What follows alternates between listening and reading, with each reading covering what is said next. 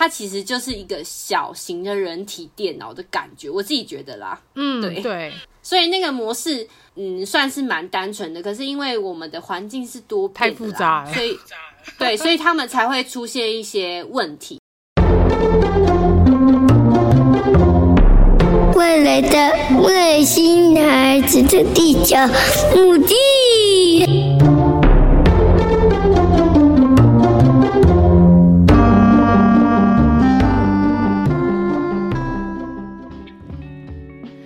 大家好，欢迎大家收听本周的《外星孩子地球日记》这一集哦。我觉得应该是很多家有特殊生的家长应该是敲破碗了，因为当时我还有在呃 IG 上面啊，还有在我的社群上面都有去询问大家，呃，想说有没有什么问题想要问特教老师呢？没有错，地球妈妈今天邀请到来自新北市的一个小学的特教老师胡老师。我们欢迎胡老师。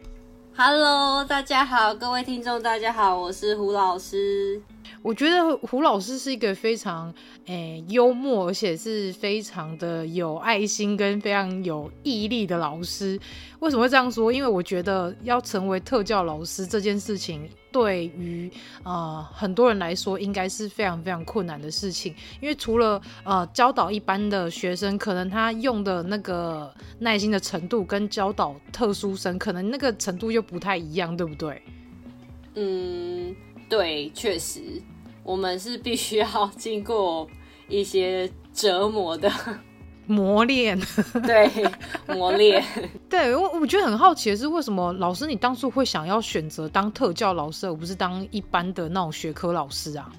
其实这个问题啊，我自己有去回想我自己当初在选系跟大学过程中的一些过程啦。对，我有去回想。嗯那其实基本上，我高中的时候，呃，这其实，嗯，我自己觉得蛮私人的，应该不会是每一个特殊特教老师都会是我这个历程。但我自己在高中的时候，我就自己觉得说，我觉得我还蛮特别的，我就觉得说，嗯，那我今天要选一个，我要去教别人，因为我觉得我那时候其实是读二类组，然后，嗯，我想要，我那时候其实不想再选理工科系了。然后我想要接触人群，嗯，因为我觉得人比较有趣，所以我那时候刚好是可以填教育的学系的部分。嗯，那我那时候就觉得说，我嗯，我比较希望有特别的特特教，感觉就是很特殊的一些教育嘛。那我就觉得哎，有点兴趣，误打误撞的进了这一个这个科系。嗯，那其实。还有一个比较特别，我觉得也算是给我自己的礼物啦。因为我自己在大学的时候是在偏乡读书，我在台东读书。Oh. 那我自己在大学的时候，嗯，花了蛮多的精神跟时间是在服务偏乡的孩子的。嗯，那其中，嗯，因为我就觉得说，我要给我一些我自己一些试炼，我很怕我自己。嗯，不够格可以站上那个讲台去教学生，所以我花了很多时间在帮一些偏乡小孩在教他们嘛。嗯、然后我还要利用两个月，就暑假两个月，把自己就直接丢在偏乡去教偏乡的小孩。嗯，那我那时候就遇到嗯一些孩子，他们是给我了很大的一些感受跟成就感，让我就直接被虏获住。然后我那我讲了，我讲个例子，是我那时候遇到有一个小孩，就是因为他们那边就很多社经地位也不好，然后嗯、呃、学业成就也都很低成就的孩子嘛。嗯，那那时候有遇到一个小朋友是呃家里还有一些家暴的情形，那在嗯暑假的时候要帮他们克服，有时候他还会缺课。嗯，那我自己就觉得说，对对对对，就是会缺课。然后，因为他有一个表妹会来学校，嗯，然后我就会问他说，哎，为什么你的表姐没有来学校？那他就会说他被打什么之类的，然后妈妈没有要要带他来，我就觉得其实蛮心疼的，因为他就是会受伤。然后，嗯，因为那个是偏乡的小学校，嗯，然后。其实那边的支持度也不高啦，有有有通报，可是也没有做很多相关的措施。嗯，对。那小朋友来之后，就会发现其实他的学习是 零零落落之类，就是在那个暑假帮他补强，嗯、然后教他一些基础能力，把他的那些基础打稳。我花蛮多的时间在做这些事情的。可是我那时候大大概快要到末期的时候啊，嗯，就会这个小女生就会跟我说：“哎，老师，那你开学的时候还会再来带我们上课吗？”我就嗯，嗯，我就那时候其实就有点心酸了，因为我就是一个大学生，那我就是带你们一个月而已，对。然后可是我就会跟他说，如果我有空，我就会再来看你啊什么。但是他就很开心这样子。然后到最后一天要我们要结业的时候，就可能有办嗯同乐会，然后他就画了一幅画给我，然后上面就写说胡老师，我真的好爱好爱你。然后我那时候就是看到他给我的画，我就觉得啊，我真的中了，就是呃他的眼神就是真的很纯粹的，是在给我个讯息，就是老师我很爱你。然后还有一个是我觉得是。这些弱势的小朋友跟特殊生很常会呈现出的一种眼神，就是你是我世界里面的唯一。嗯，我觉得其实我自己还蛮想象这件事情是一个女生，如果是有一个人的眼神是你是我的唯一，然后我爱你，我觉得我就是直接就被虏获了。哇，然后真的 对这，然后这个眼神跟这些感觉，就是无论是成就感，还有一些。依附啊，或是责任，我就是就从这样子慢慢的培养起来。那当然之后我还有遇到很多不同的个个案，然后特殊生也是越来越多，因为我现在也是当老师了嘛。嗯，那从其中你就会累积更多更多的经验，在被特殊生羁绊住。对，嗯，对对对。所以这样听起来，你说在实习的阶段跟去偏乡去服务的这个阶段。其实你也是被那些孩子们给用爱给感动了，然后也是促使自己去把老师这件这个职业，把它就是做得非常的怎么讲，很有责任，然后也是非常非常有有毅力在做，因为你已经应该说被因为这些孩子而被深深的吸引，然后来成为这样的老师。嗯，我觉得，嗯，我自己很吃一套，就是。嗯，我觉得如果说你今天就是你的系统里面就是没有人帮，没有人能有那个能力帮助你的话，嗯，如果我的出现能够帮助他们的话，我自己会觉得我很重要，然后我会觉得我很希望成为这种角色，我蛮大的一些就是行为，我都觉得我会被这些东西给缠住。可是老师你，你你这样教职生涯到现在，你有曾经后悔过吗？就是曾经后悔过说为什么要当特教老师吗？完全没有哎、欸，因为嗯嗯，因为我觉得，我觉得真的是嗯有点命运使然，就是嗯。我真的是有一点，就是我的奴，我可以被奴奴役到，或者是我可以被沉醉的，就刚好就是这个职业。哦，对，就是因为，嗯，我其实觉得我还蛮喜欢，就是每一个人是不同的样子，但是可是因为我们现在都是遇到大人或普通人，有时候他们特别的地方其实是需要长久相处下来，你才可以知道说，哦，这个人性格怎么样，他有什么特别的地方。嗯，可是其实特殊生，你去了解他们的话。很快就可以知道它大概是什么样的模样，就算它是同一种账别，嗯，它都蛮特别的。我都觉得说，嗯，我好像遇到了不同的神奇宝贝或者是物种这样。老师正在收服各个不不同的宝可梦。对对对对，当然，其实其实我其实也是有有蛮吃一套，就是他特教在这个部分是蛮多挑战性的，因为每一个小朋友他会状况不一样，对不对？对对对，状况不一样，他可以使用的方法，他喜欢的东西，还有他的特征跟他的弱势的点都不一样，所以说也要花一点时间去去观察他们，然后去研究他的，例如说病症或者是他的特质，然后再来去针对他的状况去帮他去建立一个属于他的一个教育方式，这样吗？对对对，大概是这样。那观察当然是一个很重要的点啦。嗯、那也会不断去尝试一些一些措施，看看哪一些有效，有点像是验证假说那样子的方式，哦、但是会有一些诶、欸，就是利用一些方法的话，就可以有一些让他可以学进去或更进步。当那个时候就会觉得哇，还蛮厉害的。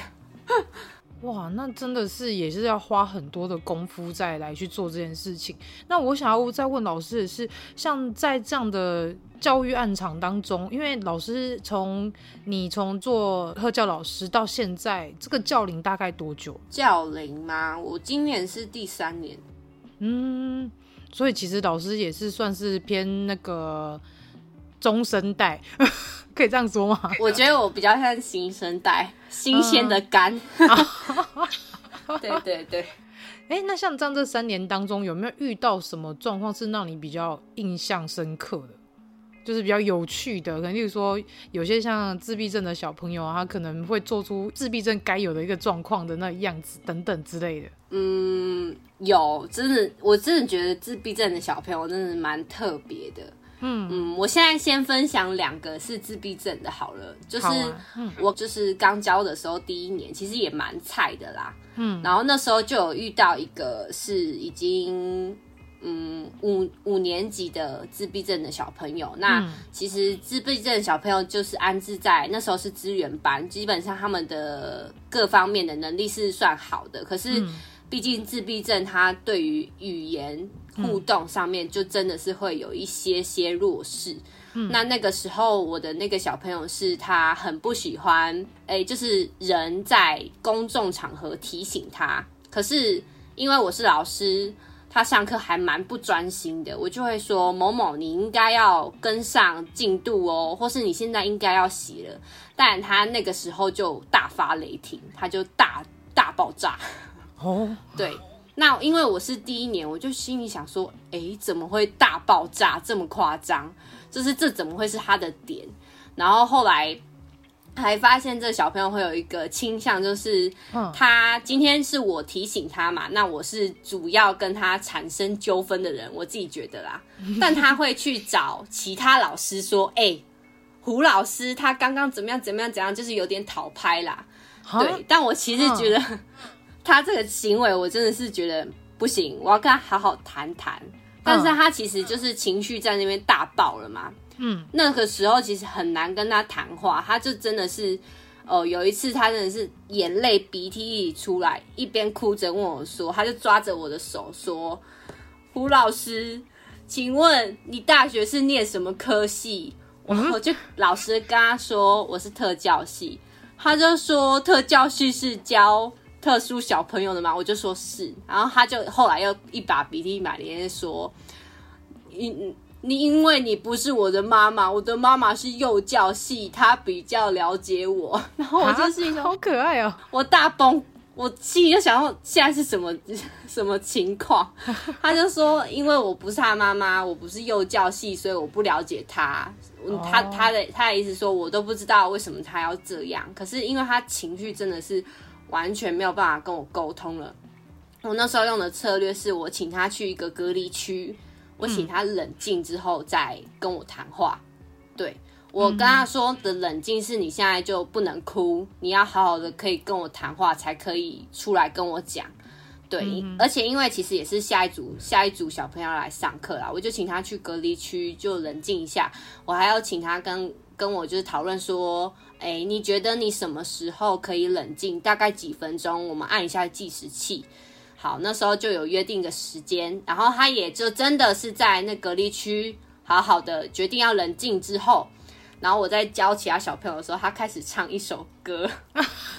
他就唱了一首歌，很好笑，他就唱你算什么老师？你算什么老师？然后我就心想。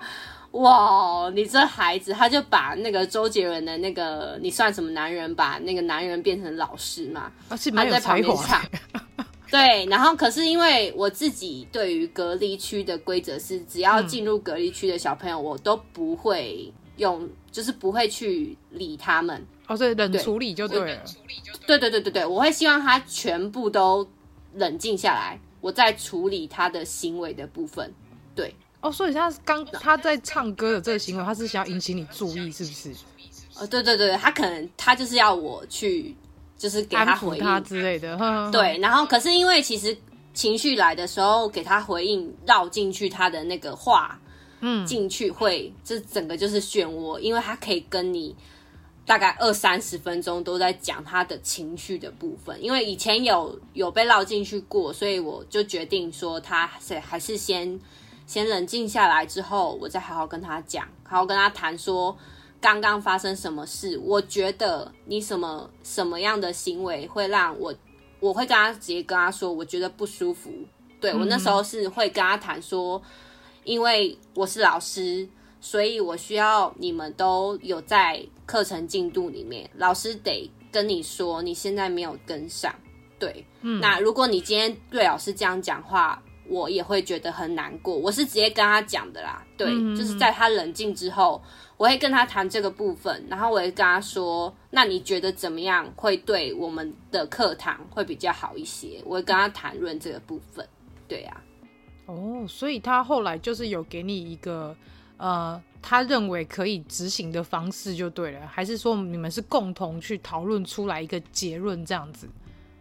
哦，可以。他其实他因为他。因为他是那种规则性很重的自闭症，嗯，所以他给我的答案其实都还蛮教科书式的。他就会跟我说，我他就跟我说，嗯，课堂上要专心，然后课堂上要跟着写，这样他都会说。在他冷静之后，他都是可以讲出来这些课室规则的。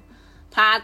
他原本的理智是可以有这些内容的啦。对啊，嗯、那我其实，在跟他谈论的部分，我只有在跟他，就是在适性的谈一件事情，就是如果当你对于课堂中你觉得你不开心的事情，或是你觉得你现在难过、生气，我希望你可以用一些胡老师跟你约定的情绪策略，就是我刚刚给他的，就是先冷静，你先冷静之后，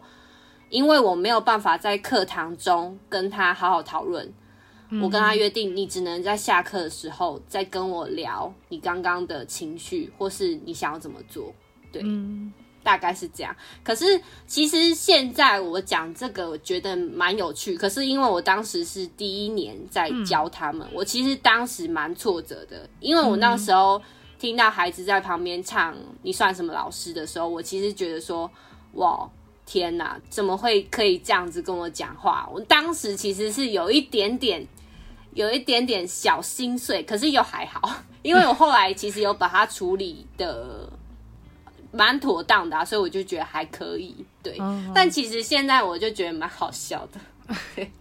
其实这个情境。去那个去想象，其实还蛮有趣，就是一个小朋友他在一个小圈圈里面，然后旁边没有什么其他的同学，他自己在里面唱歌，然后想要吸引老师注意，就那个对，而且他是一把鼻涕一把眼泪，他鼻涕直接流下来。所以其实像老师刚说的那个隔离区，是像我们一般特殊生的家长在家里也可以使用，就是给他一个冷静的区域，然后告诉他说在里面等他情绪完全没有之后，我们再出来谈，对不对？确实，确实，我我自己的家长，我遇到无论他是过动的小朋友，或是自闭症，那他如果有就是情绪方面的问题，我都会给家长那种建议说。你可以给他静心角，你也可以给他隔离区，反正你们约定好就好了。就是一个地方是他只要生气或是大难过，无法跟别人沟通的时候，你请他进去冷静一下。你可以给他计时器，或是他可以有在里面有一些安抚玩具也好，但是那个那个。时刻是不要跟大人有过多的视线啊，或是沟通，因为那个时候其实你做的沟通都是比较无效的，而且有些时候其实有一些 ADHD 的小朋友其实已经开始动手了。嗯、那我觉得，对对对，对，那我觉得其实那时候让他们去隔离区会是比较好的方式。那至少他的行为没有在一个攻击的上面啊。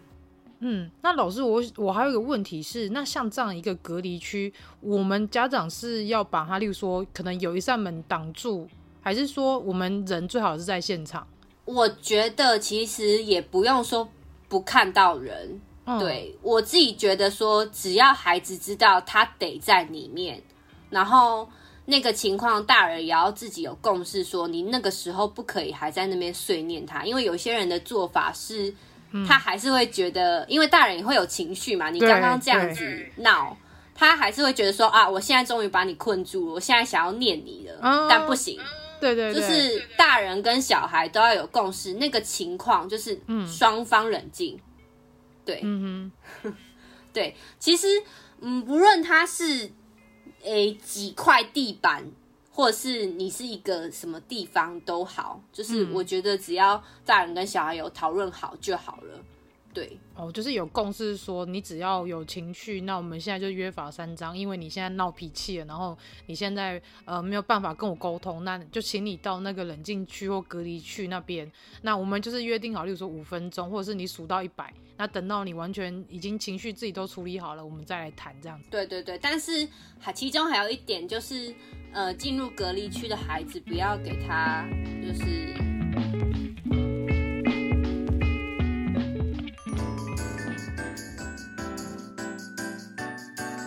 休息一下，马上回来。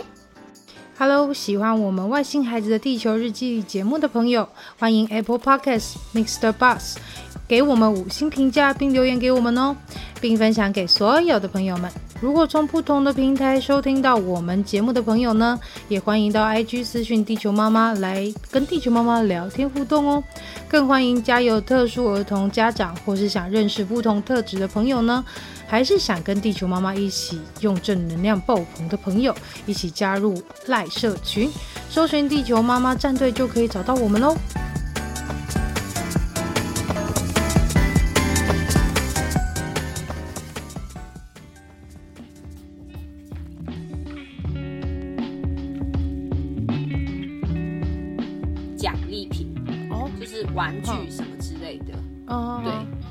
就是他不能说，哎、欸，我今天闹脾气进入隔离区，反而是可以玩，或是可以拿到我、哦、玩玩具啊、画图干嘛的，可以拿到我以前喜欢的东西。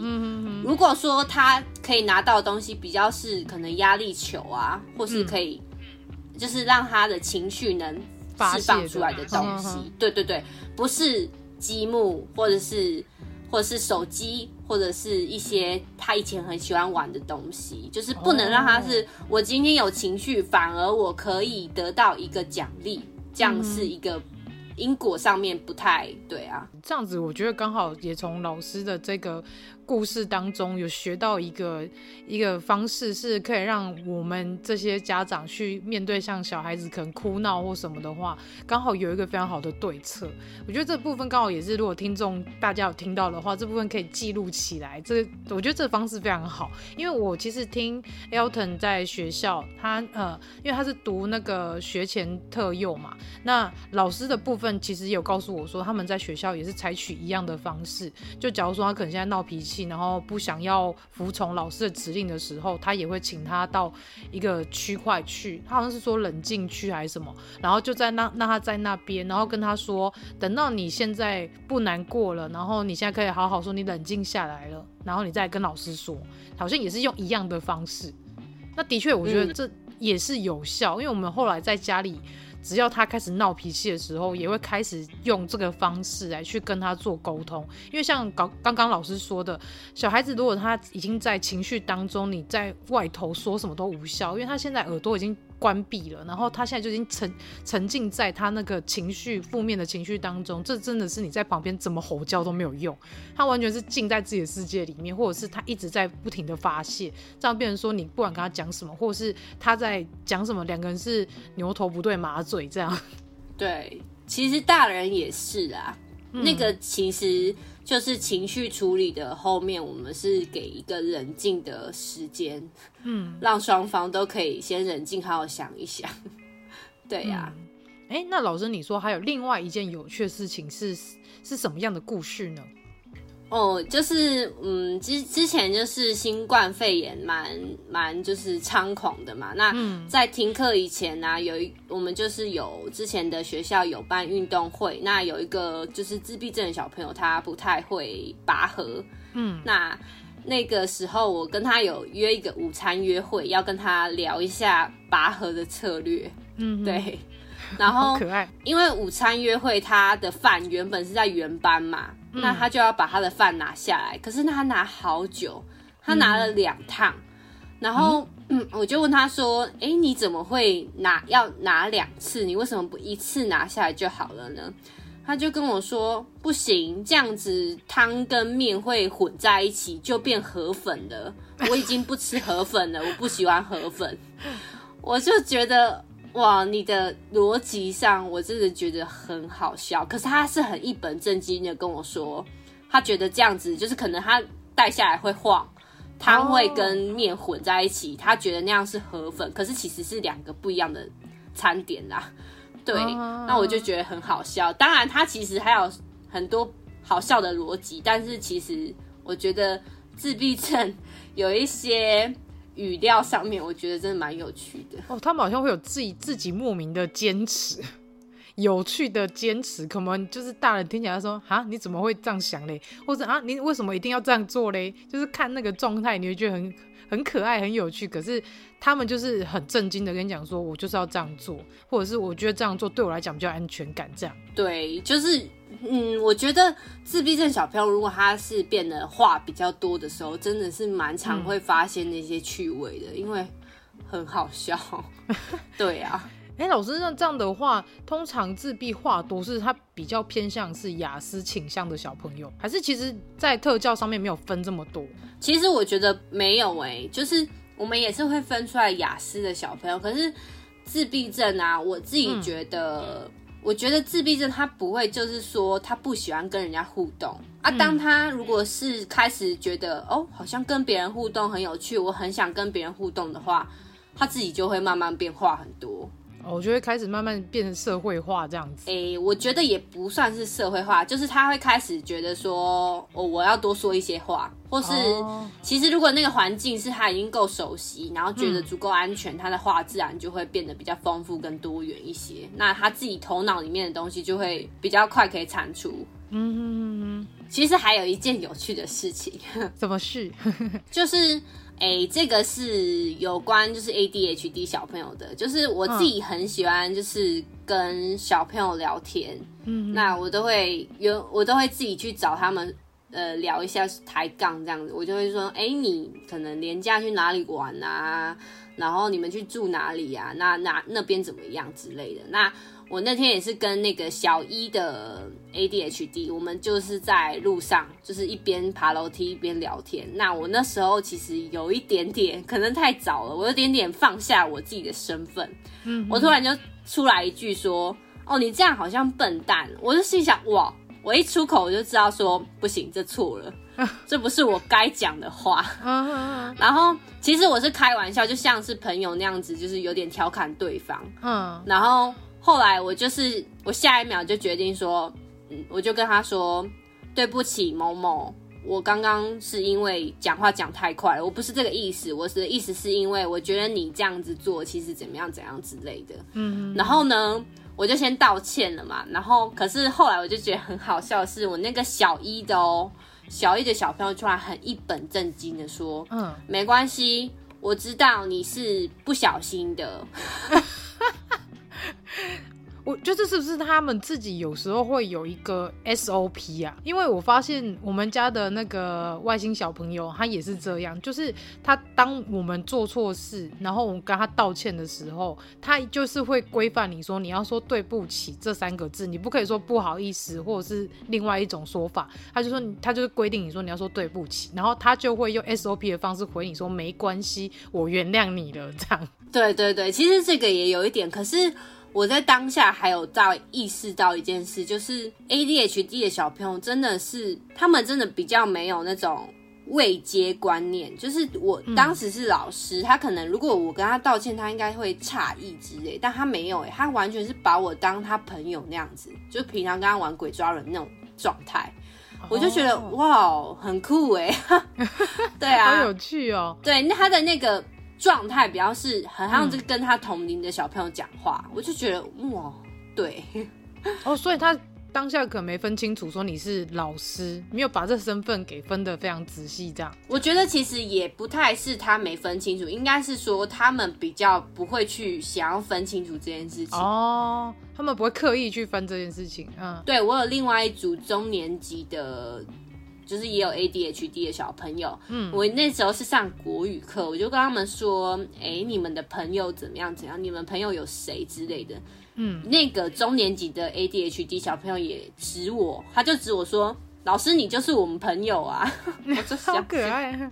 对，可是这个方面啊，就是嗯，位阶观念比较浅，其实呃，有时候是好的，有时候是坏的。如果你是遇到那种。权威性比较高的人，或是老师，嗯、他们可能会觉得没有礼貌、没有规矩这样子。嗯哼，其实是，对啊，一体两面的事情啊。但只是我觉得，其实他们这种逻辑应该是，我觉得蛮单纯的啦。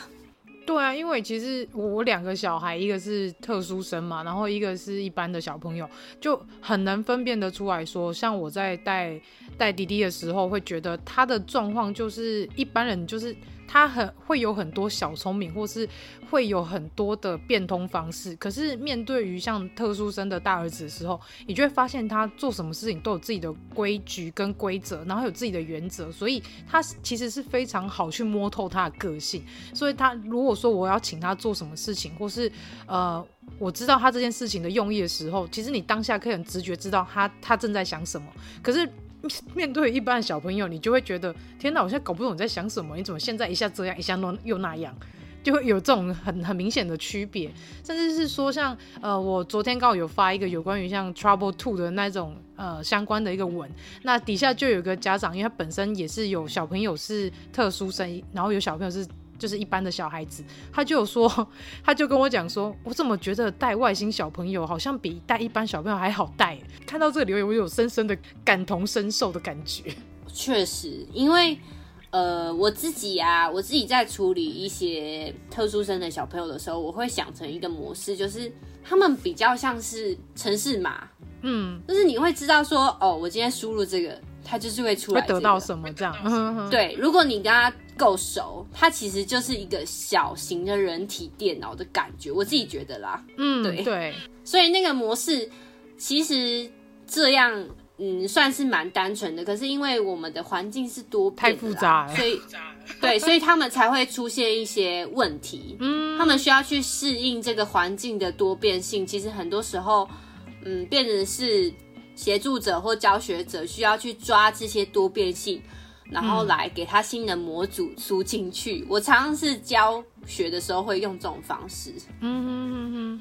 这样听起来其实，呃，我觉得的确是这样的状况，就是他们去接受这样的特殊教育，其实很大的一部分，他们其实也是在学习各种不一样的应对方式。因为，呃，像我带小呃大儿子 Elton 他去。去上那个早疗的时候，其实早疗老师有说，他的状况他就是很容易会变成说，哦、呃，我现在是 A。A 的方式在对谈，所以他会用 A 的方式去回答，他就不会有变通说，呃，可以，可能是 B 的方式也可以，C 的方式也可以，他就是会用 A 的方式去回答。那但是像刚刚老师你说，就是我们现在在一现在的社会，其实是非常的很多的不一样，很应该说很杂乱，然后会有很多不一样的呃状况会发生。那变成说我们。要去给他很多的，像老师你说模组，去告诉他说，哦，以后你遇到像 B 的状况，你可以用 A 的方式，或是逼的方式来去做回应或是回复。这，呃，就等于说给他一个像是一个生存法则概念，对不对？嗯，类似，真的。嗯、呃，我会很很常会从他们的经验里面去抓一些素材给他们上课，因为我自己以前有教过那个社会技巧课，对，我那时候是直接教他们，就是我们画漫画，就是把生活中的一些可能人际之间相处，我们直接画漫画出来。当然，我的漫画其实就是。蛮单纯的，也是蛮像正确解答的，但是我自己觉得，那至少是一个，就是一个模组在那边，他至少不会是出错或是不知道该说什么的情况。嗯、那那个时候，我其实我刚刚想到，哎、欸，就是地球妈妈这边说的，就是她可能会比较有一个单纯的模板，但是其实他在他慢慢长大，其实他们还是会出现一点小小的选择性。嗯，就是因为我那时候，我可以再讲一个，也是蛮有趣的。好啊，好啊，就是呃，那时候我教这个漫画的时候，我们就是先画嘛，我们的流程就是先画，然后后来我们就要互相扮演，就是你想要交朋友的人，跟是跟你自己是你要主要去问别人或是讲话的人，就有点像是教他们聊天，跟教他们怎么跟别人玩这样子。然后有一次我们的主题是我想要跟你一起做什么什么。那我想要跟你一起，我们其实有归纳说一起看东西，然后吃东西，然后一起怎么样怎么样之类的。然后后面蛮多类型。那那天的主题是吃什么？然后那天啊，因为那个自闭症的小朋友跟我练习，就是一问一答。那其中我就说我想要吃生鱼片，你要不要跟我一起去？然后我那自闭症小朋友就说不要。他就说不要，那个很难吃。哦，我就觉得哇，你真的太好笑了。我就说你这样答也是可以啦，可是我们现在不是规定，我们现在就是要答应嘛。哦，然后他就勉为其难的答应我。那叫什么？就是他已经已经变成说他没有办法去控制他。他想要的那个，他想自己想要的回答的模式，这样就变成说，好，我现在要在你的情境当中回答，可是我本来以我自己的状况，我又不喜欢这样，就会有这种人，就说那个叫什么天人交战的感觉，这样。对，所以他们其实还是会慢慢的有变化，就是到他中年级、嗯、高年级，然后进入青春期，会慢慢的有变化的。对呀、啊，嗯，这样其实听起来就是也是跟让。嗯，每个特殊生的家长知道说，其实小朋友他会随着自己的年纪跟他的呃学习的。过程当中，他其实也会学到很多社会的一些社交技巧，就是家长可能也不用太担心说啊，会不会他呃，就是因为自闭症，所以他就定型了，他就之后就改不了等等的，对不对？对，就是他们真的是会变，但他们到青春期，他们还是会喜欢，就是暗恋女生啊，什么都还是会出现的。嗯，对啊，也是会情窦初开啦。对对对对对，嗯，哎，那老师，我接下来是想问一下，因为有些听众他们有。有一些回，就是有些问题想要问老师，例如说像呃，像我也一样有这个问题是，像明年我的大儿子特殊特殊我的那个大儿子，他明年就要上小学了。那其实很多家长搞不清楚特教班跟资源班的差别在哪里。特教班跟资源班的差别，嗯，我其实出比较象征性的讲的话，嗯、我先讲他可能就是你一个系统是 Google Chrome，然后、嗯。你是资源班，你是 Google Chrome，然后你加外挂程式，嗯的感觉，嗯、然后你另外一个特教班的系统可能可能是 IE 系统这样子，那里面的课程内容可能就是你如果是资源班，那老师给你的特教的课程可能就是一些外加课程、抽离课程，那都是国术为主，然后可能给你一些。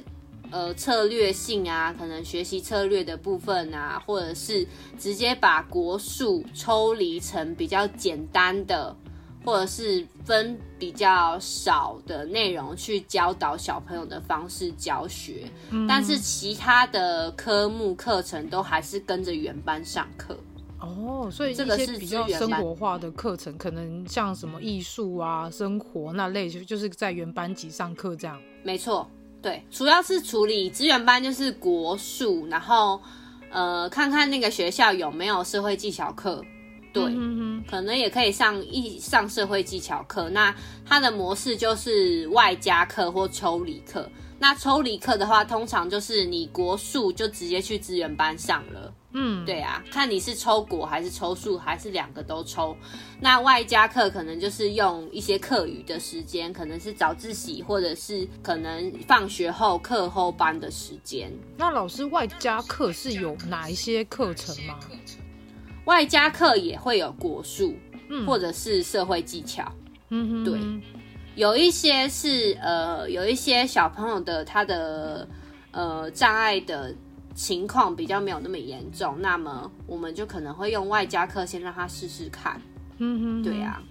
哦，就是像有些小朋友，他可能是学习迟缓的小朋友，但可能他就会用到外加课。那如果有些小朋友他是比较自闭的自闭症的小朋友，或是 ADHD，他可能就会再有教一些像社会技巧的课程再加入，这样是吗？主要的话，我们还是在我们还是会评估说他的抽离抽来资源班学习的效益，跟他外加多上几节的效益，哪一个比较好？嗯对，如果他真的是大范围的呃落后原班的话，那可能就抽离课会比较好，去让他学习比较跟得上。对啊，嗯、就是比较适合他方式的学习。哦、但是外加课的话，可能是只能给予一些策略，跟他就他现在本身的特质去给他一些其他的调整课程。嗯哼哼。那如果像遇到小朋友，他可能作业写不完呢，会不会有像有这样的状况？蛮长的，其实基本上只要特殊生，我都蛮常会听到家长跟我说他们作业写不完的。对啊，那如果像这样，老师会有一些调配方式吗？还是说会有什么样的呃配套方式去给家长？嗯、呃，作业减量嘛，作业减量的话。嗯可能真的是要在 IEP 会议的时候跟原班老师、跟特教老师一起讨论。如果说，嗯、呃，这个部分作业的话，它真的是能力范围、能力上无法负荷，可能我们就会讨论到作业减量。对，嗯、那当然，其实我自己在带资源班小朋友的时候，我蛮常会给那个家长一些。教导作业的策略的，嗯嗯嗯，我会跟他们说，就像回家要定一些那个行程表一样，嗯，然后去定一个有点间歇性的方式，让小朋友完成作业。比方说，我们今天是写造词作业，嗯，我就会先跟家长说，呃，爸爸妈妈，你先帮我先让他先写十分钟。嗯然后让他休息五分钟，再写十分钟，再休息五分钟，这样的方式。Oh. 休息的时候可以玩玩具，可是你要答应爸爸妈妈，要写的时候要回来。嗯，对，对。那期间就是辅以计时器，计时器其实是我们很常用的一个一个辅助器材，因为它有它有声音，它还有数字。他小朋友可以自己看，说，哎、欸，他还剩多少时间？哦、啊，已经响了，他自己就会知道说得回来。对啊，哦、跟终身的制约方式是一样的。对，其实，呃，在资源班上面都会跟家长说，如果那个环境够结构，那小朋友就比较能够去执行一些你想让他执行的事情。嗯，就是可能是他的时间要固定，顺序固定，嗯、都是他结构的要素。嗯、对啊，就像学校的环境就真的是终身，然后今天上什么课，嗯、明天上什么课都是规定好的。嗯、对，然后时间也是一样的。对，哦、那因为如果说那个特教生的小朋友那个注意力方面没办法持续这么久，那我们就不会说让他坚持一定要写完这一本。嗯，才能去休息，因为还蛮常会有家长跟我说，我让他写完这一本，他都还不行。我跟他说，可能这一连这一本都太难了，嗯，他可能得变成是说，他先写半行或一行就去休息，或两行，或者是你给他计时是十分钟，可是你跟他说的十分钟是，我希望你这十分钟都是专心的写。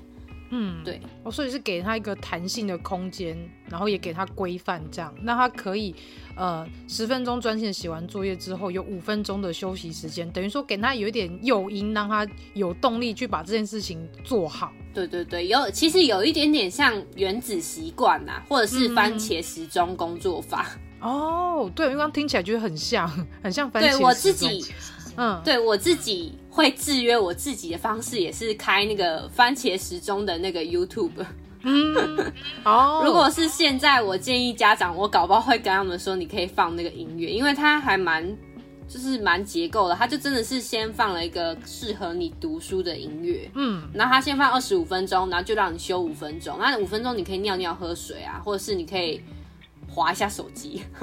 哦，可以做点别的事情再回来这样。对，然后其实还有一个点是蛮重要的点，就是呃，原子习惯里面也有说，如果你今天要去执行一个任务，是需要大量专心的任务，你可以把它绑定在某一件事情后面，一定要做。嗯，就是如果说你是跟自己约定说，我洗澡完后，嗯，我一定要读书读三十分钟，那你就每天都要做这件事情。嗯哼哼，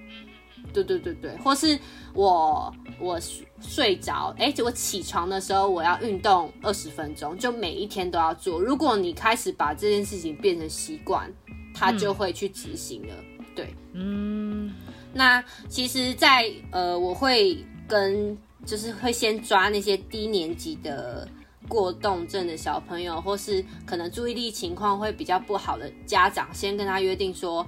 低年级的时候就开始练作业，要间歇的写完。对。嗯、然后，如果他他当他到中高年级的时候，我会跟家长说，开始给他一些自主权，让他去去自己决定说今天要先做什么，或是今天这个要写多久。嗯，对。然后可能到高年级的时候，可以让他试试看自己排考试的复习计划之类的。哼哼哼，我觉得有关那些学习的计划，虽然说有些特殊生可能会觉得，呃，这个比较难，比较吃力，可是我我会希望他们还是尽量去尝试看看。哼哼哼，对对对，你可以变成是妈妈、爸爸妈妈跟他一起讨论，嗯，可能可以又依据他的状况直接跟他说。可是你你定这个时间会不会太久了？你有办法坚持这么久吗？或是我们要不要先练习看看？这样子去拉那个时间，那你就是有专心、有放松这样的方式会比较好，对呀、啊。哦，哇，老师提供一个非常好的方法，而且刚好明年我们家小朋友上小学一年级，就知道怎么样去给他一个时间的安排，跟给他一个规范，让他知道说。回家的时候先做作业，然后可能没有办法坚持这么久，那没关系，我们慢慢来，先从十分钟、五分钟，然后甚至慢慢进步到十五分钟、五分钟这样。对对对，就是时间是可以拉的。然后我之前遇到小朋友是比较喜欢写数学，不喜欢写国语，嗯、因为国语就是反，嗯、就是机械性的抄写会会比较多。嗯、那他爸爸也是比较有弹性的，会让他先写他喜欢的。那如果说他现在想要选择先写喜欢的，没关系，那你你选了先写喜欢，那你后面的还是得写完，对啊，先苦后甘或先甘后苦的概念就对，对对对，就是你可以给他选择，那你看他怎么选，那他如果有选到，他就觉得嗯，我觉得觉得自己好像比较比较有那个自主导权，对啊，嗯哼。嗯大概是这样，刚好就延续到下一个有一个家长问的问题，因为他因为他问说，就是他们家小朋友是自闭症小朋友，他就说在学校为什么可以听话写作业，为什么回家就不行了？刚好是、嗯，其实我这里还想要提到一点是，嗯，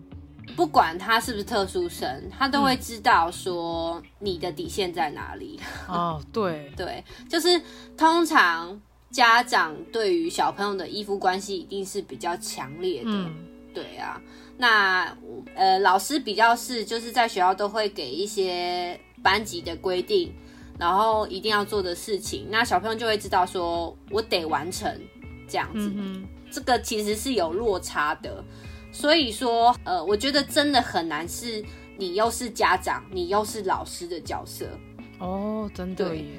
他只能是一个是爸爸妈妈比较是我协助你完成你的任务，嗯，那如果说真的是个别差异，如果你自己在那个协助家里的小朋友真的是有很大的困扰跟很大的交心，或是真的有亲子冲突了，我觉得真的不乱，不管你是想要问导师或是特教老师，都可以自己先问问看会不会有什么方式，因为其实。学校老师对于这个小朋友一定还是会有一些熟悉度，他们可能有一些策略，也不一定。嗯，对啊，的确是。对，然后其实也可以在家里执行一些、嗯、呃几点制度或是奖励哦，其实也是有效的啦。就是可能你、嗯、你就是集章，你集了多少章，我们就去哪里玩，对，或者是我们就去哪里玩，或是我们家里下一次廉价要去的旅行是你来决定的，你来安排的，或者他就是就给他、哦、给他喜欢的啦，对啊，给他一个期待，然后让他就是有动力去把他该做的事情做好。对对对，但我会觉得说，你一定不能只给奖励，你一定还是要得给一点规范。反正，嗯，规范跟奖励要一起并行就对。那对，不管可是呃，不管这个小朋友他的障碍程度，他听不听得懂，或者是他的年纪怎么样，嗯、我觉得都是可以先讨论。嗯哼哼，可以先用他听得懂。对，嗯、先用他听得懂的方式，先约法三章。我今天跟你讲好了，我们以后先执行看看。嗯、那如果说我们在这个其中有什么困难，我们再调整，可以用这个方式先去执行。嗯，对，了解，这的确蛮受用。因为像之前疫情的关系，不是都停课嘛，就是在家，那叫什么？停课不停学。然后那时候我真的觉得快崩溃了，因为因为他们在家里呃睡觉时间什么，整个就是跟学校时间是不一样的，所以他们没有办法就是照学校的那个时间规律去做该做的事情，然后会变得比较发散，然后也会像老师刚刚说的那样，是因为依附关系，然后他也够了解我们可能生气会怎样，或者是我们底线在哪里，所以他们就是会比较容易。嗯，比较容易失控，或者这样说。后来呢，发现哦，原来他在学校，他可以按照这样的方式。然后我也也是有跟老师讨论说，那我们接下来就是还有一一些时间，必须得要在家里就是停课不停学。那这样的话是变成说，老师就教。老师就教我们，就说啊，那没关系，那就是给他一个固定的时间表，跟他说什么时间要做什么事情，先把它建立起来，那等到他再回到学校的时候，那他这个时间的行程就不会落差太大，他也变得比较能够去容，嗯、呃，应该应该说他变得会比较容易适应整个环境的变化，这样。其实我刚刚还有想到一点是，嗯、呃，如果是家里面有那种 ADHD 的小朋友，我会蛮建议在回家的行程里面排入运动的行程。运动，嗯哼，对，因为其实 ADHD 的特质上来说，他们就是比较不容易专心。那对，也蛮多研究都已经有说了，运动会刺激他们的脑脑部会去分泌多巴胺，嗯、那个是蛮有效去帮助他去专心的。确实哦，嗯、就是要请那个家长，还是可以再让他们养成运动的习惯。对啊，嗯、会觉得是动动静静对他们来说是会比较好的生活模式。哦，所以等于说就是，如果像他严重的程度不是没有用药的话，那那可能就是要给他建立一些运动的模式，让他去放电放完之后再回归原本该做的事情。这样，其实不管他有没有用药。或者是他是什么障别，只要他有注意力问题，我都会建议家长要给他有运动习惯。嗯嗯嗯，因为运动其实对他们其他的大动作发展也很好。那真的是对于那个他的专心度跟可以静下心的程度，真的会蛮显著的有效。因为我之前对于那个过动症的小朋友，我是会在就是学校让他们跑跑步机，是每就是有排行程的啦。对，他们真的是过一两个学期，我自己看真的会比原本原点的时候，真的会有一点差别。嗯，哦，这个部分我刚好也也刚好回馈一下，因为我们家小朋友也是，呃，他老师也有说，他会安排一个时间让他，例如说去操场。跑步，然后可能跑，呃，或是运动，然后这个时间可能是刚好二十分钟。那他先把精力消耗完之后，再回到教室做一些静态的活动，例如说听绘本啊，或者是做一些呃手动的劳作等等的，他就比较容易能够静下心来专心做完这件事情。对，那个其实对于我们之前的学校来的治疗师是说。他如果一直写作业的话，其实他就是一直在把他脑里面的东西全部掏出来、掏出来、掏出来。但是如果你让他一整天都得专心写的话，其实很快就被掏空了。嗯、那他如果有起来动一动的话，其实是可以给他的脑脑部里面一些神经啊，让他传导的更快啊，然后更刺激他的脑部跟他其他感觉在一些接接收方面可以更多元。对啊，其实给他放松的情放松的时机啦。嗯，对，我觉得其实我们一般大人也需要啦。你有时候专心做事情做太久，你也是要起来动一动，不然那脑袋真的快炸掉。对，那老师其实也有家长在问说，如果就是小朋友在学校有状况，可能被欺负啊，或者是他受伤等等的，那老师会怎么样去跟家长沟通这件这些事情？资源班老师吗？嗯，老师会怎么样跟家长来沟通？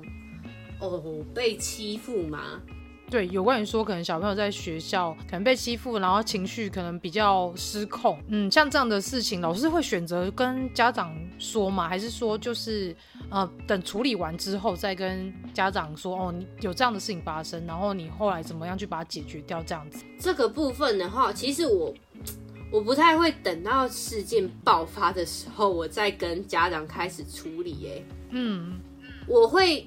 呃，应该会先就是先有点苗头的感觉，因为呃，其实每一个特殊生在慢慢长大的过程，他们对于环境的适应上面都会有一些变化。对，那我自己是在期初、期末的 IEP，嗯，我都会先稍微概括的讲一下，可能导师给我的讯息，或者是我会先预期的跟家长说，哎，现在已经升到了高年级，可能。他以前的一些人际策略来说，会有一些撞墙，或者是我们可以给他更多的支持，嗯、可能要请家长一起协助，说来了解小朋友在家里、诶在学校的一些人际的经验怎么样之类的。嗯、但是如果他们真的有发生冲突的话，一定会第一时间就告诉家长的。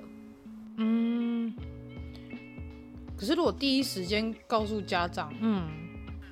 嗯，但是我之前也有遇过那个自闭症的小朋友，是在班上有一点点被呃小朋友就是有点讲闲话或讨厌。嗯、那那个时候导师呃就是有来跟我讨论一些策略。那其实我跟导师就有稍微讨论一下，其实我们觉得这个不是只有特殊生需要去学习的。嗯哼哼。呃，一般生其实也是应该要去学习跟特殊生相处，因为这个。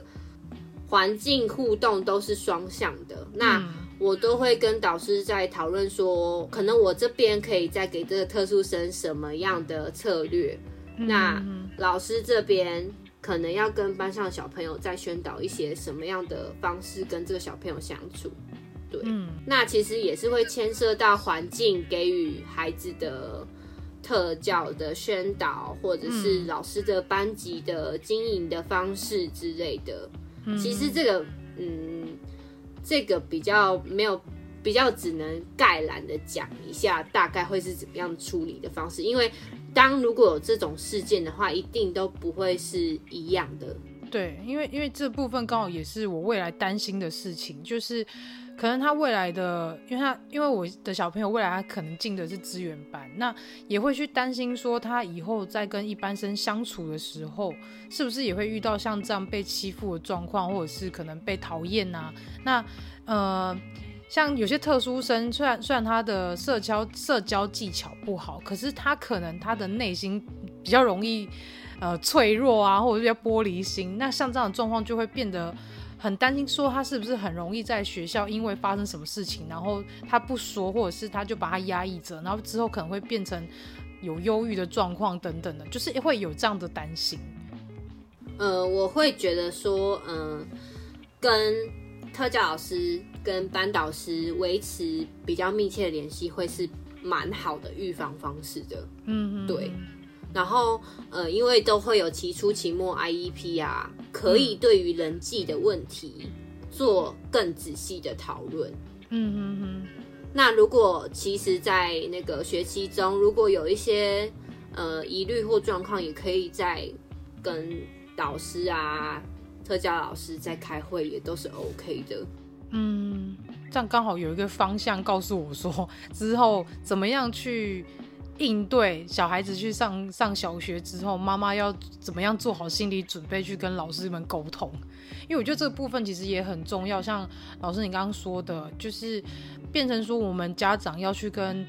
特教老师，然后跟呃班导老师要建立一个非常好的一个沟通方式跟沟通的模式，就让我们可以一起帮孩子，然后去帮助他，让他在学校的状况以及在生活状况当中可以比较顺利，然后也比较能够平稳，应该是这样的状态会呃让他们比较可以去。好好的去融入在班级生活当中，这相对来说是的确蛮重要。因为学校就像是一个小型社会，学生应该都是我们从小就是在学校里面去学这些有关于社会上的一些呃有关伦理啊，或者是有关于像人际关系互动等等的，所以这相对来说的确是蛮重要的。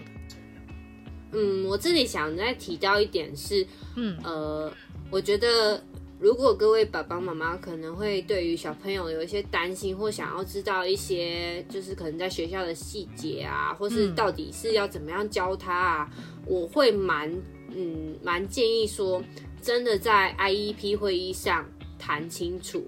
嗯，我所说的谈清楚是，是因为我还蛮常会遇到说家长来开 IEP 会议开久了，就会变成比较是形式上，嗯，对，就变成是。哦哦，我讲一讲，我的作为特教老师讲，然后大家听，然后听、哦、听完好像也